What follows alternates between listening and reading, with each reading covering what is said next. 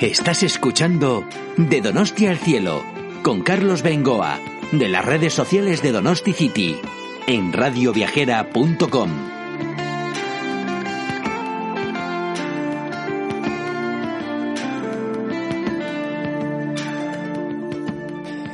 ¿Qué tal amigos de Radio Viajera? Desde San Sebastián un saludo de Carlos Bengoa, un escritor de moda, autor de novela negra, Ivonne Martín, Donostierra, que empezó con guías de naturaleza, después una novela histórica y ahora ya es muy muy conocido al ser fichado por la editorial Plaza y Janés, sobre todo con su obra la hora de las gaviotas. Previamente hizo también para esta editorial La danza de los tulipanes, aprovechando una entrevista en nuestro programa Guipúzcoa Plan de Habla Radio San Sebastián.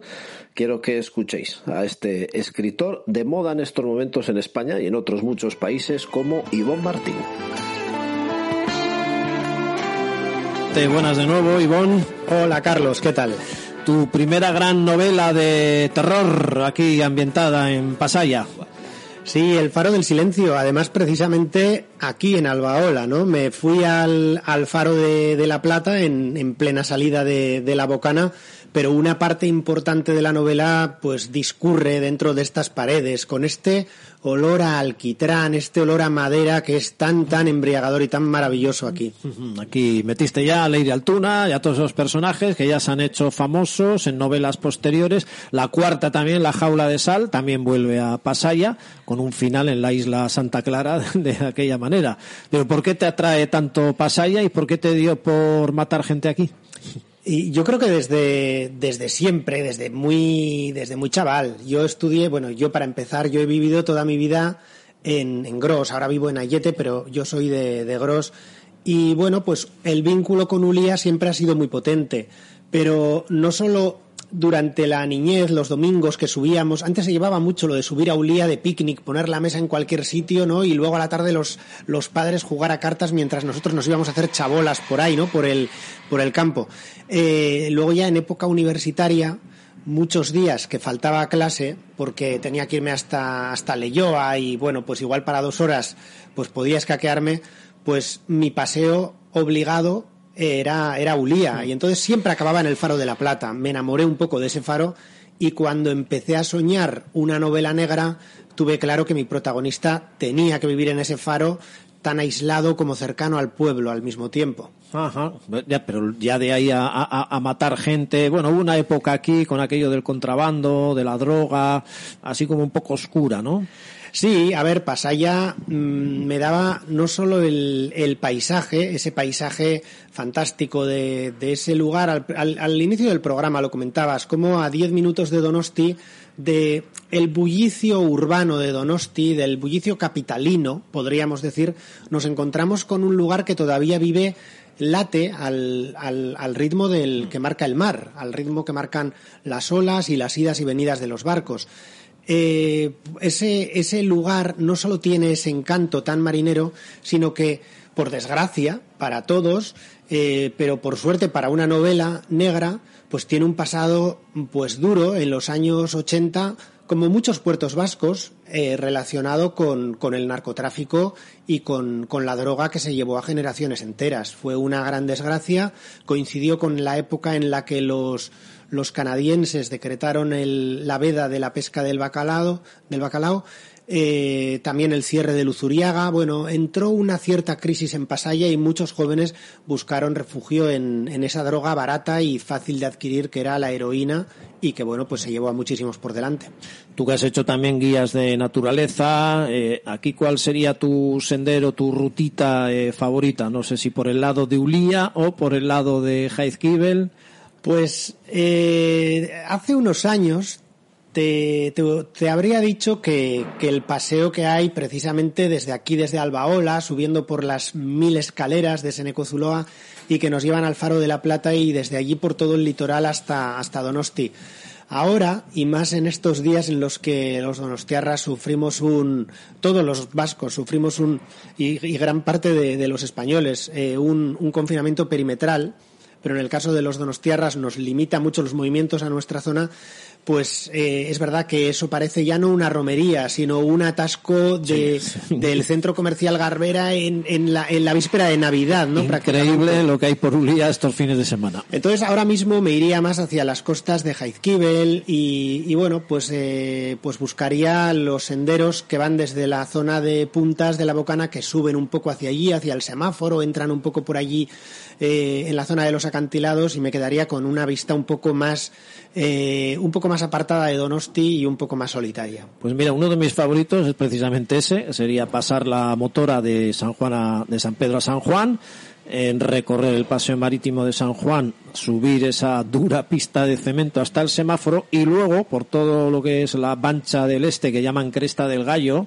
eh, que ya se empieza a ver alguna forma erosionada, un poquito de anticipo de lo que luego ofrece Jaizkibel hasta Ondarribia, subir a Michinchola, los acantilados que hay al otro lado de la cresta son de quitar el hipo, pero ya en Michinchola, en lugar de volver por el mismo sitio, bajar hacia el fuerte de Lord John High, que está aquí enfrente, no sé si lo conoces, y por la zona del caserío de Puscasarreta, eh, bajar nuevamente hacia la Plaza de Santiago. Un recorrido circular fantástico.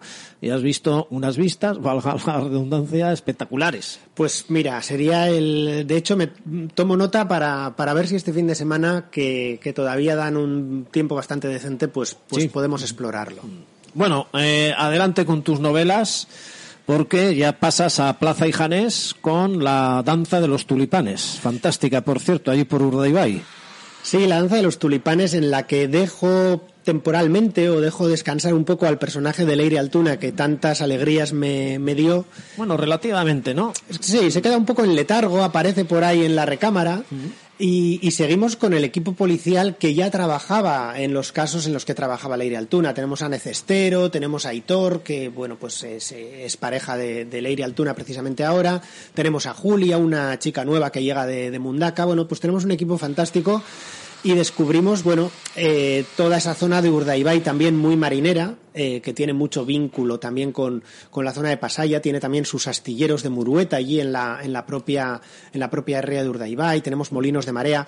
Urdaibai tiene eh, otra vez, igual que Pasaya, eh, decía antes, late, el corazón de, de Urdaibai late al ritmo que marcan las olas y las mareas, ¿no? Y, y bueno, pues eh, he querido seguir después de, bueno, por cierto, ese libro estoy muy contento porque ha llevado a Urdaibai, ha llegado, ha llevado a la costa vasca a países tan lejanos como Rusia. O sea, ahora mismo en Rusia puedes leer la danza de las gaviotas en ruso. ¿Qué me dices? ¿Están yendo rusos eh, por el libro? Está, está leyéndose en Rusia, está leyéndose muy bien, está funcionando de maravilla en Argentina, Qué bien. en Italia, en Francia, en Alemania. eh, ahora me han enviado la portada checa, la portada de, de Serbia. Bueno, la verdad es que está funcionando muy bien en muchísimos países. Y ahora, eh, siguiendo la estela de ese libro, en enero, pues quedándome también en, en la zona más marinera de la costa de, de Euskadi, me voy a Ondarribi y, y me voy a un asesinato cruel durante el alarde. Durante el alarde mixto tiene lugar un asesinato y bueno, ya se lía, pues te puedes imaginar. La hora de las gaviotas se llama el siguiente libro que nos has dicho antes. En enero eh, se lanzaba y qué más se puede saber, ya que nos has dicho un poquito, asesinato en el alarde. Luego vendrán otros asesinatos, me imagino. Sí, sí, no va a ser el último, pero bueno, pues tenemos el. Hay un momento muy. ¿Quién es el asesino? Cuéntalo. Ay, bueno, mira, pues el- bueno, no, no lo contaré porque si no, fíjate, me haces un hijo de madera, ¿no? Eh, ¿Cómo le llaman? Un sp- spoiler. ¿no? Un spoiler, un spoiler total.